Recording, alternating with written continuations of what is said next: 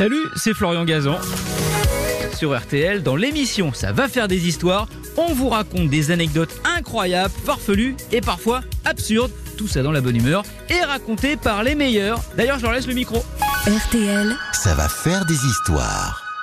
Qu'est-ce que Vincent Perrault va nous raconter ce Oh, vais, matin je vais vous mettre de la musique et du cinéma avec Ah. Bodyguard et I Will Always Love You, d'accord Ah, oui. Bon bien. alors top chrono, on est parti C'est parti.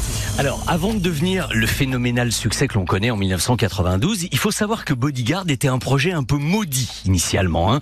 Il avait été initié, ça on ne le sait pas, pour Steve McQueen et Diana Ross à l'origine. Alors, je vous ai déjà dit ici, Stéphane, que Steve McQueen était quand même le roi pour refuser les projets géniaux. hein. Mais cette fois, on pouvait pas c'est simplement parce qu'il est mort que ça s'est pas fait, ça a fait cesser la production. Une excuse. Là, on pouvait pas lui en vouloir.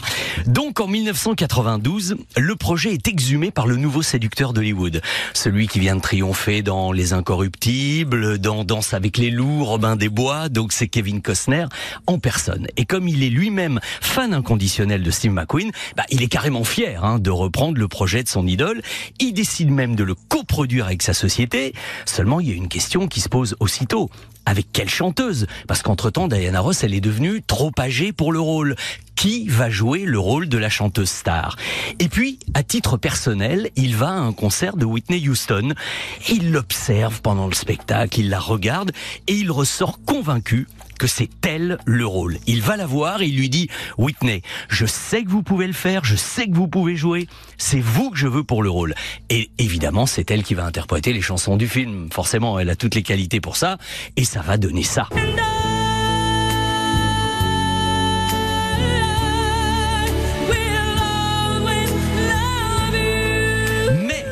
Contrairement à ce que beaucoup croient, ce n'est pas une chanson écrite pour Ah le oui. film, mais une reprise que Whitney adore et qui a été écrite, composée et interprétée par la chanteuse country Dolly Parton. Oui, qu'on connaît pas très bien chez nous, mais qui est une superstar. Ah oui. Exactement. C'est sorti en 74. Elle l'a enregistré plus tard dans un film qui s'appelle La cage aux poules où elle était tenancière d'un petit bordel au Texas. Sa version à elle, c'est ça.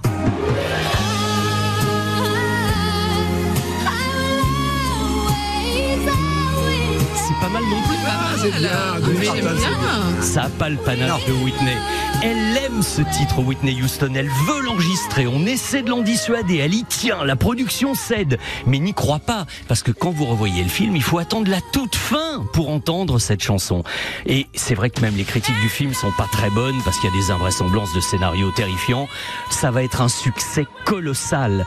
Titre numéro 1 avec 20 millions de singles vendus devant Presley, les Beatles, USA for Africa, etc.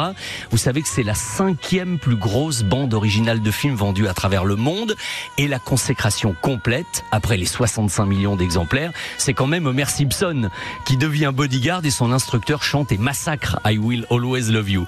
Alors, plus sérieusement, Whitney est devenue la reine des hit parades en 92. C'est malheureusement l'année où, pour son malheur, elle s'est mariée avec un abruti, drogué et violent, le chanteur Bobby Brown. Mais ça, évidemment, comme vous le savez, C'est une autre histoire. c'est une autre histoire. Merci Vincent Perrault pour cette histoire fascinante hein, de Bodyguard. Et alors Dolly Parton, je sais qu'elle a créé un parc d'attractions autour de sa maison natale qui s'appelle Dollywood, très immodestement, mais et qui marche très bien, je C'est un crois. personnage aux couleurs. Ah oui, elle est Et absolument. les montagnes russes ont été moulées sur sa poitrine. quand même un, un truc. euh, J'osais pas le dire. Est-ce que ouais, je l'ai dit moi. Est-ce que c'est naturel On ne sait pas, mais ça n'a pas Ah, c'est du naturel. Ah bah si, c'est- c'est élevé au bon grain ça. Dolly Parton, c'est la country. Merci d'avoir écouté cette histoire. Retrouvez tous les épisodes sur l'application RTL et sur toutes les plateformes partenaires. N'hésitez pas à nous mettre plein d'étoiles et à vous abonner. À très vite. RTL. Ça va faire des histoires.